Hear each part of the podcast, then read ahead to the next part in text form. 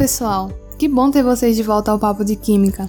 Eu sou Priscila Morim, aluna do curso de Química da Universidade Católica de Pernambuco, e nesse episódio continuamos com as aplicações dos compostos orgânicos oxigenados. Hoje falaremos das aplicações dos ácidos carboxílicos. Olá, Edson! Quem estará participando hoje do Papo de Química? Olá, Priscila! Hoje teremos as participações de Alex Silva e Gemima Alves. Olá, Alex! Oi, Gemima, como é que vocês estão? Oi, gente. Olá, Edson. Oi, Priscila e Gemima. Tá tudo ótimo. Oi, galera. Eu me chamo Alex e sou aluno do curso de Química da Universidade Católica de Pernambuco. Sejam todos bem-vindos. Oi, oi, gente. Tudo bom com vocês? Eu sou Gemima Alves, aluna do curso de Química do Instituto Federal de Pernambuco. Gente, esse episódio está incrível. Os ácidos carboxílicos possuem muitas aplicações importantes na nossa vida. Gemima, o que podemos falar a respeito do que é um ácido carboxílico e como se classificam os ácidos? Gente, os ácidos carboxílicos são compostos orgânicos que apresentam um grupo funcional chamado de carboxila. Os ácidos podem ser classificados em alifáticos, que são os de cadeia aberta, e aromáticos, que são os que têm presença de anel aromático. Se a cadeia do ácido possui apenas um grupo de carboxila, os ácidos são chamados de ácidos monocarboxílicos, ou monoácidos, você decide como chamar. Já se ela tem dois grupos de carboxila, os ácidos são chamados de ácidos dicarboxílicos, ou de ácidos, e assim vai conforme o número de carboxilas presente na molécula.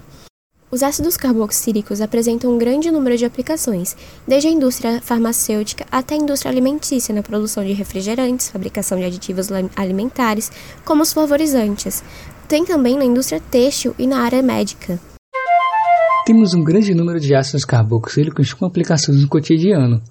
Podemos começar com os ácidos metanóico, etanóico e benzoico. O ácido metanóico é também conhecido como ácido fórmico Ácido fórmico? Tem alguma coisa a ver com formiga? Sim, tem tudo a ver. Na verdade, ele recebeu esse nome por ter sido obtido pela primeira vez da destilação de formigas. Ele é um líquido incolor, corrosivo, de cheiro irritante e de odor característico, que ao ser injetado nos tecidos pelas formigas vermelhas, causam coceira e inchaço no local picado. Ele não é apenas encontrado nas formigas, também está presente nas gotículas, nos minúsculos pelos da urtiga, da família Urticaceae.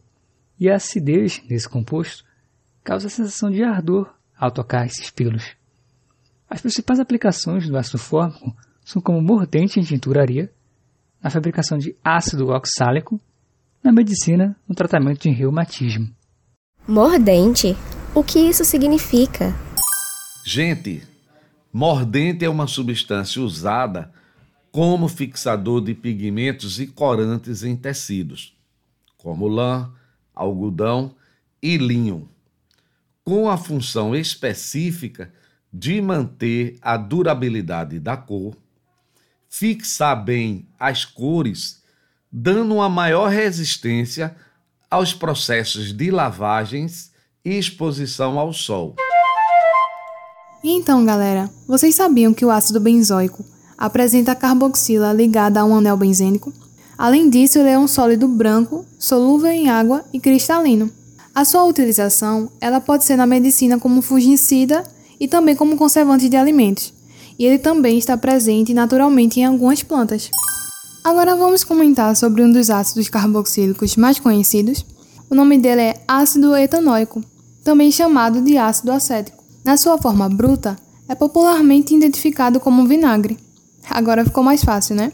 Esse ácido é um líquido incolor, solúvel em água, com odor agudo e corrosivo. Agora se liga aí. O vinagre comercial é uma solução aquosa contendo de 4 a 6% de ácido acético. A legislação indica que deve apresentar um teor mínimo de 4%. Com o nome derivado do francês, o vinagre, que eu estou pronunciando errado, mas a tradução literal é vinho ácido, que pra gente é o nosso vinagre aqui é o resultado de uma atividade bacterial que converte líquidos alcoólicos como vinho, cerveja e cidra em uma solução fraca de ácido acético. Ele foi obtido pela primeira vez por meio do etanol do vinho, que se oxida com o oxigênio presente no ar. Industrialmente, é produzido através da oxidação do álcool. Uma curiosidade aqui para vocês: o uso desse composto ele é muito antigo. Nas legiões romanas, os soldados que marchavam longas distâncias levavam consigo um frasco contendo vinho azedo diluído, pois essa mistura de ácido acético estimulava a salivação dos soldados e assim diminuía a sensação de sede deles. Legal, né? Vocês sabiam que ele possui mais de 30 elementos nutritivos importantes? Pois é, isso mesmo. E tem mais: apresentam uma dúzia de minerais, de vitaminas, de ácidos essenciais e várias enzimas, como a pectina, que é boa para o coração. E igualmente encontramos ferro, vitamina B12, ácido fólico e cálcio. Mas tem mais, gente. Entre os vários benefícios que o vinagre traz ao nosso organismo, dois estudos merecem destaque por apresentarem resultados significativos relacionados ao consumo de vinagre para diabéticos do tipo 2 e para quem precisa emagrecer. Rapaz, eu acho que a partir de hoje irei fazer mais uso do vinagre na minha alimentação. Vocês também podem repensar essa situação. De fato, também achei muito importante. Mas quais são os principais tipos de vinagre? Afinal, quando vamos a um supermercado, vemos diferentes tipos de vinagres nas prateleiras. Temos o vinagre balsâmico, o mais nobre de todos e muito comum em receitas.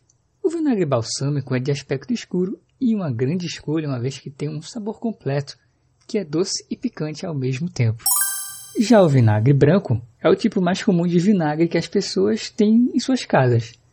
Isso é devido em grande parte ao fato de que é o vinagre mais barato. Ele tem um sabor mais picante, menos refinado do que os outros tipos de vinagre. Além disso, o vinagre branco não tem o valor nutricional que alguns dos outros vinagres possuem. Não podemos esquecer o vinagre de vinho tinto, que possui muitos benefícios para a saúde, baixas calorias e teor baixo de carboidrato. Também acredita-se que ele diminui o colesterol e reduz o risco de diabetes. Legal, né? É um tipo versátil de vinagre que pode ser usado em receitas que variam de molhos para salada a refeições de carne vermelha. Também não podemos esquecer do vinagre de maçã. Gente, o vinagre de maçã é um vinagre picante e relativamente popular, devido ao fato de acreditarem que ele possui uma variedade de benefícios à saúde. Ele é utilizado para uma variedade de problemas de saúde, que variam de obesidade até um resfriado comum.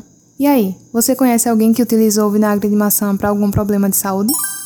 Bom, como o próprio nome já diz, ele é feito a partir de maçãs. Esse tipo de vinagre é um pouco doce, mas com um gosto de vinagre bem forte.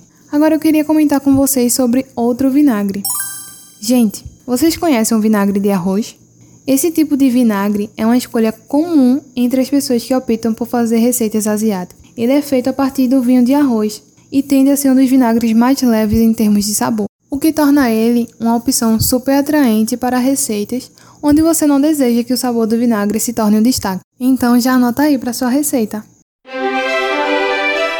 Então, vamos falar agora da série homóloga, indo do ácido propanoico até o ácido hexanoico. Vamos começar com o ácido propanoico ou propiônico, que é usado como conservante de embutidos e produtos cárneos e também é utilizado para evitar o amarelecimento dos pães. Gente, o ácido butanoico, também chamado de ácido urítico, é o responsável por aquele cheirinho e sabor peculiar da manteiga rançosa. É utilizado na síntese de aromáticos e agentes emulsificantes e plastificantes, extremamente irritantes aos olhos, mucosa, peles e aparelhos respiratórios. O ácido pentanoico, ou valérico, é um líquido oleoso com cheiro de queijo velho. Uh não gosto desse cheiro. Quem gosta, né? Cheirinho de chulé. Então, o ácido hexanoico, conhecido como ácido caproico, é um líquido oleoso e incolor e produz um cheiro característico de caprinos e animais de fazenda. É usado em emulsões de cosméticos de creme, condicionadores, shampoos e desodorantes em bastão. Ao reagir com a glicerina, forma um produto com propriedades emolientes e lubrificantes, empregados a óleo de banhos infantis e na manufatura de perfumes e fragrâncias. E agora nós vamos falar de alguns ácidos com aplicações especiais. Vamos falar inicialmente do ácido oxálico. É um nome complicado, mas anota aí porque tem diversas aplicações importantes. Primeira aplicação: ele é utilizado como um branqueador para madeira e pedra. Também utilizado como removedor de ferrugem, de tinta, de manchas de comida e muitos outros tipos de manchas. Além de ser agente redutor no desenvolvimento de filme fotográfico, pode ser utilizado também no tratamento de águas residuárias para remover o cálcio também é utilizado como agente de esmerilhamento quando polindo mármore e até mesmo como branqueador de couro e fibras vegetais. Pessoal, o ácido sucínico é utilizado na preparação de agentes que combatem a úlcera e de protetores contra a radiação. Possui ação anti-inflamatória, usada para vários tipos de anemia e doenças cardiovasculares. Ele também ajuda o corpo a se recuperar após ataque cardíaco, pois tem efeito positivo sobre o músculo cardíaco, Ademais, apresentação antitóxica usada para quimioterapia e radioterapia. Já o ácido acrílico, ele é utilizado na fabricação de vernizes, resinas e adesivos transparentes. Bem, o ácido lático é um composto orgânico derivado de forma natural das próprias uvas. É uma substância naturalmente encontrada em alimentos, especialmente frutas como a maçã e a pera. Mas, além de poder ser consumido por meio da alimentação, ele pode ser encontrado em produtos cosméticos. São fontes de ácido lático a maçã, cereja, pêssego, ameixa, pera, uvo e mirtilo. É uma substância azeda e adstringente, muito empregada como acidulante aromatizante, estabilizante e aditivo alimentar. Mas também, gente, ele é utilizado na higienização e regeneração de ferimentos e queimaduras. Bem, pessoal, chegamos ao final de mais um episódio do Papo de Química. Nesse episódio, você conheceu o que são ácidos carboxílicos, quais os seus principais representantes e a grande variedade de aplicações que eles apresentam. Sim, vimos várias aplicações do ácido fórmico, do ácido acético e do ácido propanoico. E também falamos das aplicações do ácido butírico, do ácido valérico e do ácido caproico. Como também dos ácidos acrílico, oxálico, succínico e málico. Gente, não esquece de baixar o mapa mental dos ácidos. Vai facilitar muito nos seus estudos estará disponível em www.quimicamais.com. Você vai na aba Utilitários, baixar e complementar seus estudos.